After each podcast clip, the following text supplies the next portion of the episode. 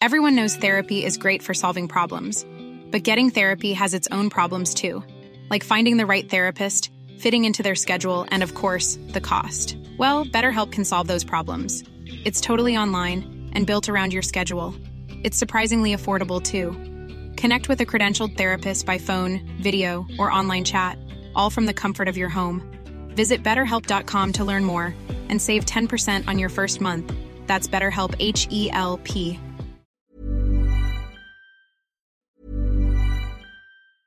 If you thought the only way to get a more defined jawline with natural looking results was through surgery, think again. Juvederm Volux XC is a non surgical injectable gel filler that improves moderate to severe loss of jawline definition and can help you achieve natural looking results with little downtime. Even better, this improved definition lasts up to one year with optimal treatment. No maintenance required. Improve jawline definition for a smooth, sculpted look with Juvederm Volux XC. For important safety information and to find a licensed specialist, visit juvederm.com. That's J U V E D E R M.com. Not for people with severe allergic reactions, allergies to lidocaine, or the proteins used in Juvederm. Common side effects include injection site redness, swelling, pain, tenderness, firmness, lumps, bumps, bruising, discoloration, or itching. There's a risk of unintentional injection into a blood vessel, which can cause vision abnormalities, blindness, stroke, temporary scabs, or scarring. Talk to a licensed specialist to find out if it's right for you. Hey, it's Ryan Reynolds, and I'm here with Keith, co star of my upcoming film, If, only in theaters, May 17th. Do you want to tell people the big news?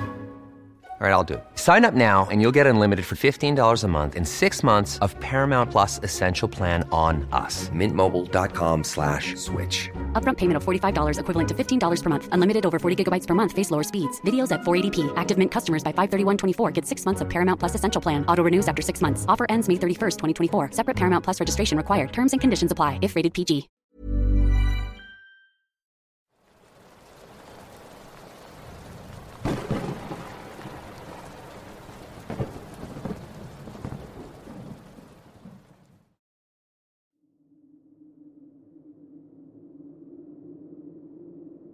Me encontraba en un viaje de cacería y estaba siguiendo un grupo de ciervos cuando disparé y herí a uno.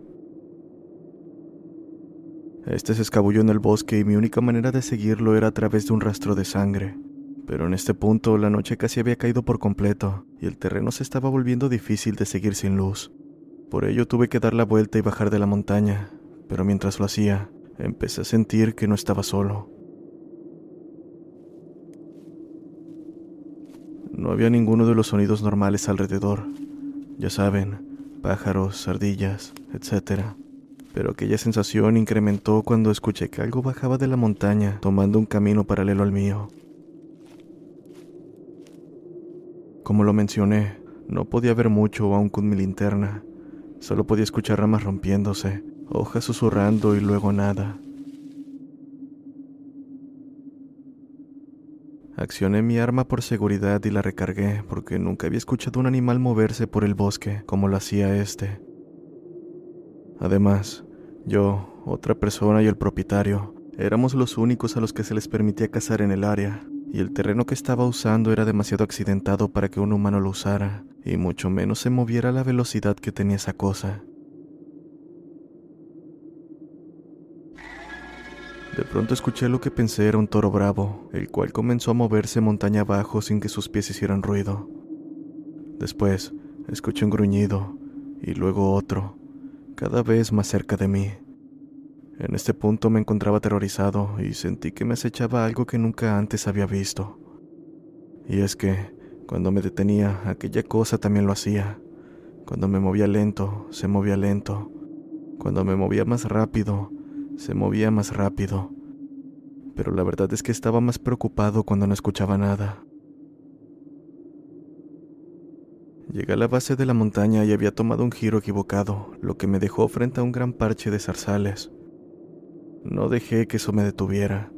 Me zambullí en las zarzas cortándome varias veces, hasta que finalmente llegué a la seguridad de mi camioneta, donde una vez más escuché el gruñido detrás de mí. No volví a buscar al ciervo que había cazado ni volví a esa zona.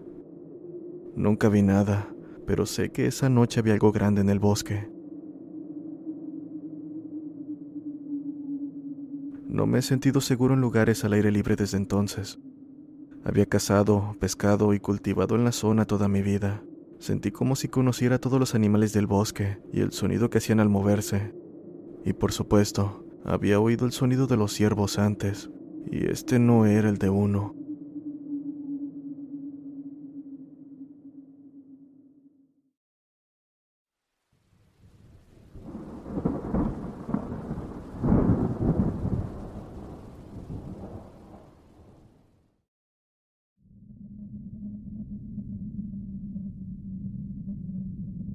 Una vez dirigí un viaje a la cima de un monte en Carolina del Norte.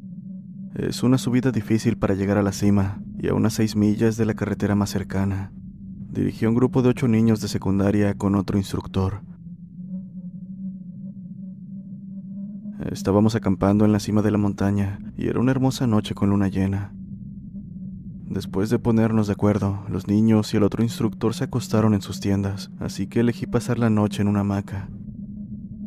Estaba realmente absorto en un libro que estaba leyendo, así que me quedé despierto hasta las diez y media.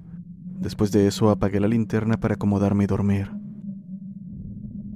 Todo a mi alrededor era bastante claro gracias a la luna, y por la posición en la que estaba, podía ver el sendero que habíamos recorrido para llegar a la cima.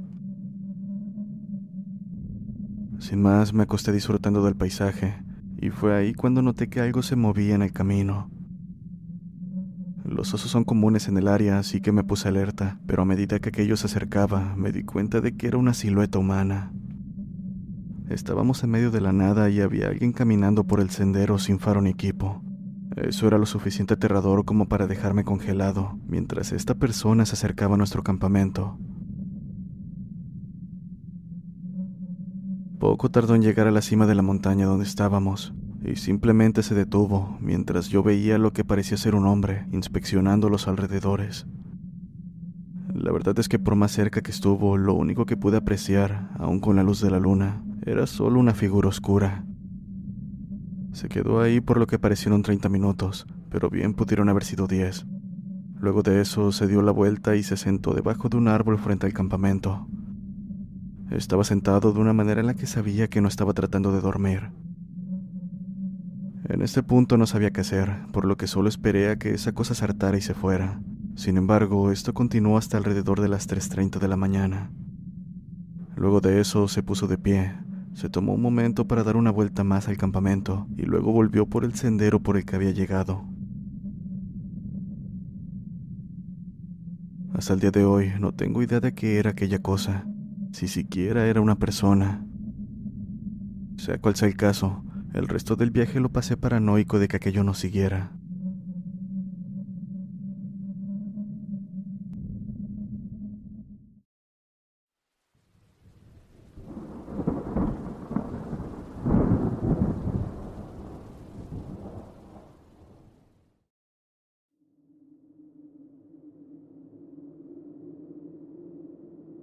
Tengo un historial bastante bueno para encontrar personas desaparecidas. La mayoría de las veces simplemente se desvían del camino o se deslizan por un pequeño acantilado y no pueden encontrar el camino de regreso. La mayoría de ellos han oído el viejo dicho de quédate donde estás, lo cual sin duda ha ayudado bastante. Pero he tenido dos casos en los que eso no sucedió.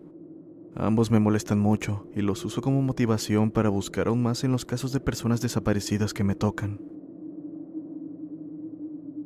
El primero era un niño pequeño que estaba recogiendo bayas con sus padres. Él y su hermana estaban juntos y ambos desaparecieron al mismo tiempo. Sus padres los perdieron de vista durante unos segundos y en ese tiempo ambos niños aparentemente se alejaron. Cuando sus padres no pudieron encontrarlos, nos llamaron y salimos a buscar en el área. Encontramos a la hija bastante rápido, y cuando le preguntamos dónde estaba su hermano, nos dijo que se lo había llevado el hombre oso. Mencionó que él le dio vallas y le dijo que se quedara callada, que quería jugar un rato con su hermano, a quien la última vez que lo vio estaba montado en los hombros del hombre oso y parecía tranquilo. Por supuesto, nuestro primer pensamiento fue un secuestro, pero nunca encontramos rastros de otra persona en el área. Además, la pequeña también insistió en que no era un hombre normal, sino que era alto y cubierto de pelo, como un oso, y tenía una cara rara. Al final buscamos en esa zona durante semanas. Fue una de las búsquedas más largas en las que he estado, pero nunca encontramos un solo rastro de ese niño. La otra es de una mujer joven que estaba de paseo con su madre y su abuelo. Según la madre, su hija se había subido un árbol para tener una mejor vista del bosque y nunca más volvió a bajar. Esperaron en la base del árbol durante horas llamándola por su nombre antes de pedir ayuda. Una vez más, buscamos por todas partes y nunca encontramos ni rastro de ella. No tengo ni idea de dónde pudo haber ido, porque ni su madre ni su abuelo la vieron bajar.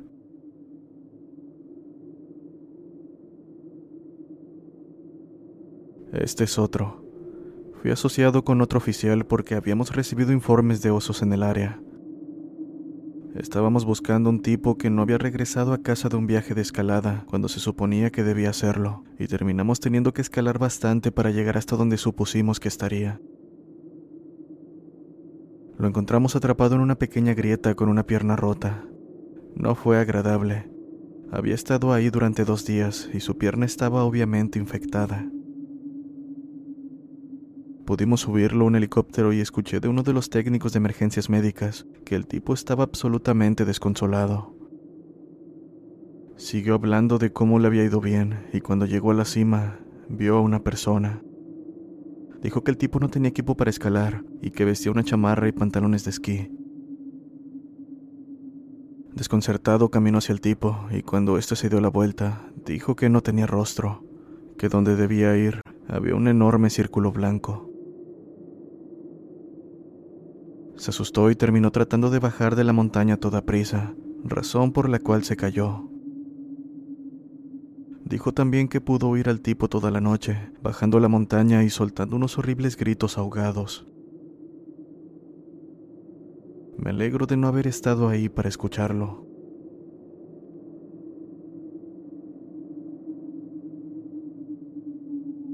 Una de las experiencias más aterradoras que me ha pasado fue la búsqueda de una mujer joven que se había separado de su grupo de excursionistas. Estuvimos fuera hasta altas horas de la noche porque los perros habían captado su olor. Cuando la encontramos, estaba acurrucada debajo de un gran tronco podrido. Le faltaban los zapatos y la mochila, y claramente estaba en estado de shock. No tenía ninguna lesión y pudimos hacer que caminara con nosotros de regreso a la base de operaciones. Durante el camino siguió mirando hacia atrás y preguntándonos por qué ese hombre con ojos negros nos estaba siguiendo. No pudimos ver a nadie, así que simplemente lo descartamos como un extraño síntoma del shock. Pero cuanto más nos acercábamos a la base, más agitada se ponía esta mujer. Seguía diciéndole a la nada que dejara de hacerle muecas. En un punto se detuvo, se dio la vuelta y comenzó a gritar hacia el bosque, diciendo que quería que la dejara en paz, que no se iba a ir con él y no nos entregaría. Finalmente conseguimos que siguiera moviéndose, pero empezamos a escuchar ruidos extraños a nuestro alrededor. Era como si un animal estuviera tosiendo, pero más rítmico y profundo. Realmente no sé de qué otra manera describirlo. Cuando estábamos dentro de la base, la mujer se voltó hacia mí con los ojos tan abiertos como una persona podría hacerlo. Acto seguido tocó mi hombro y dijo, Él dice que te vayas, no le gusta mirar la cicatriz de tu cuello. Tengo una cicatriz muy pequeña en la base de mi cuello, pero en su mayor parte está escondida debajo de mi ropa, y no tengo idea de cómo la vio esta mujer. Justo después de lo que dijo, escuché esa extraña tos justo en mi oído, haciéndome saltar por el susto. Al final la llevé rápidamente a operaciones, tratando de no mostrar lo asustado que estaba, pero debo decir que estaba muy feliz cuando salimos del área esa noche.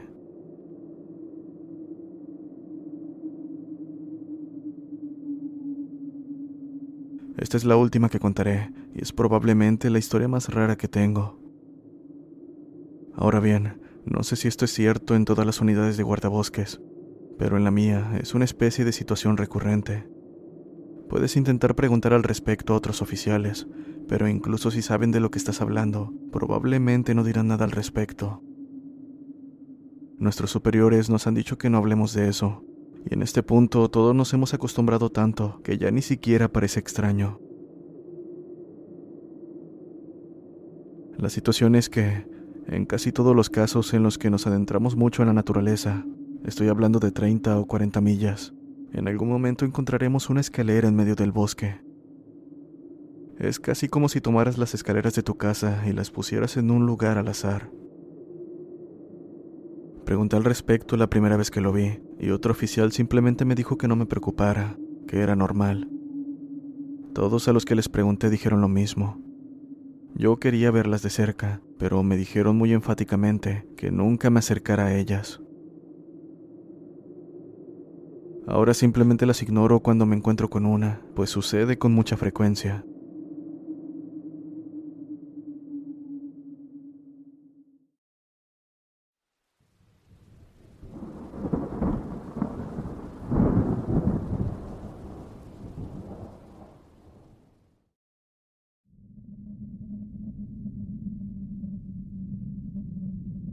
Mi padre y yo ocasionalmente íbamos a cazar juntos cuando era menor. Tenía 14 años y mi padre conoció a un tipo que era dueño de lo que parecía ser la mitad de Georgia. Me refiero a que la cantidad de propiedad que poseía este tipo era ridícula. Dejaba que solo algunas personas cazaran ahí, y si confiaba en ti, te dejaría acampar un par de noches si quisieras. La verdad es que me encantaba acampar, más que ir a cazar durante unas horas y luego volver a casa. Simplemente me gustó la sensación de pasar la noche en medio del bosque. En fin, nos despertamos temprano una mañana y caminamos hacia el lugar de destino. Todavía estaba oscuro cuando llegamos, así que no vimos ni escuchamos nada, ni siquiera pájaros. Recuerdo que mi padre lo comentó, y pensándolo bien, aquello debió haber sido una señal. Frustrados, empacamos y buscamos un nuevo lugar para acampar y donde instalarnos de nuevo para pasar la noche. Fue entonces que mi padre sugirió que nos adentráramos más para mejorar nuestras posibilidades de ver algo. Así que eso fue lo que hicimos. Dimos una caminata de unas horas hasta que encontramos un claro donde establecimos un pequeño campamento. Después de eso pasamos el tiempo hablando sobre Bigfoot y otras criaturas del bosque. Cuando lo vimos oportuno, caminamos un poco lejos del campamento, en busca de algún animal o algo interesante para ver.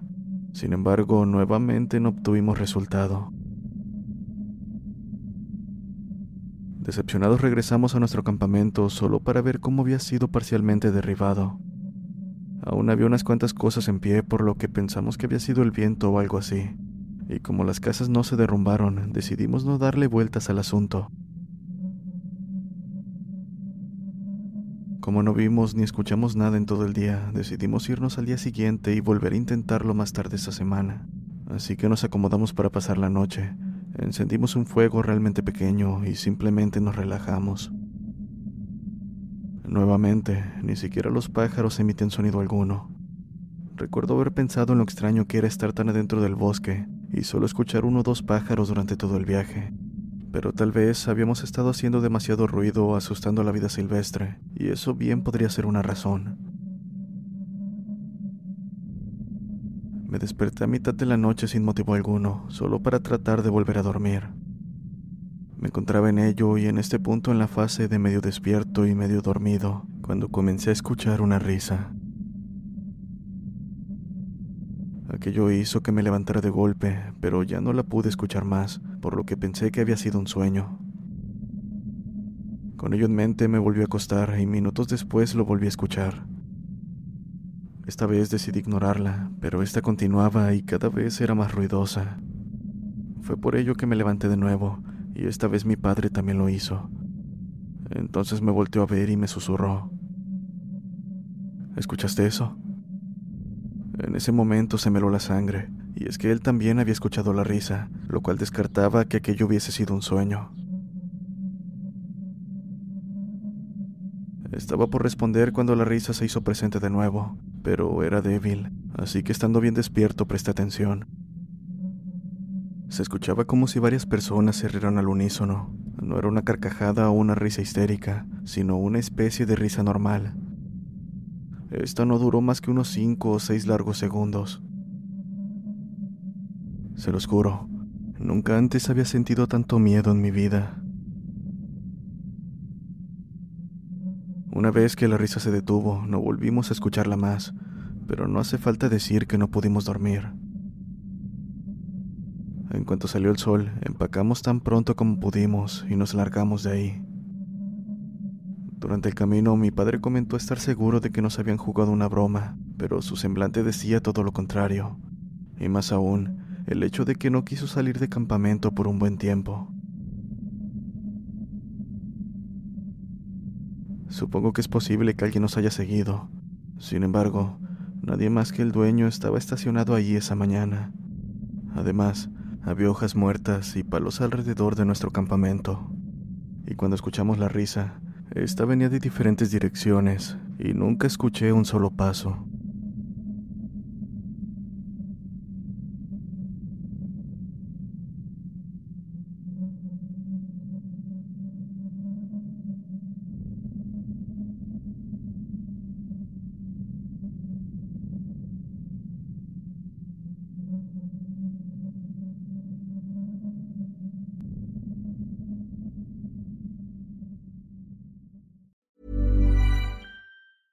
If you thought the only way to get a more defined jawline with natural looking results was through surgery, think again. Juvederm Volux XC is a non surgical injectable gel filler that improves moderate to severe loss of jawline definition and can help you achieve natural looking results with little downtime. Even better, this improved definition lasts up to one year with optimal treatment. No maintenance required. Improve jawline definition for a smooth, sculpted look with Juvederm Volux XC. For important safety information and to find a licensed specialist, visit juvederm.com. That's J U V E D E R M.com. Not for people with severe allergic reactions, allergies to lidocaine, or the proteins used in Juvederm. Common side effects include injection site redness, swelling, pain, tenderness, firmness, lumps, bumps, bruising, discoloration, or itching. There's a risk of unintentional injection into a blood vessel, which can cause vision abnormalities, blindness, stroke, temporary scabs, or scarring. Talk to a licensed specialist to find out if it's right for you.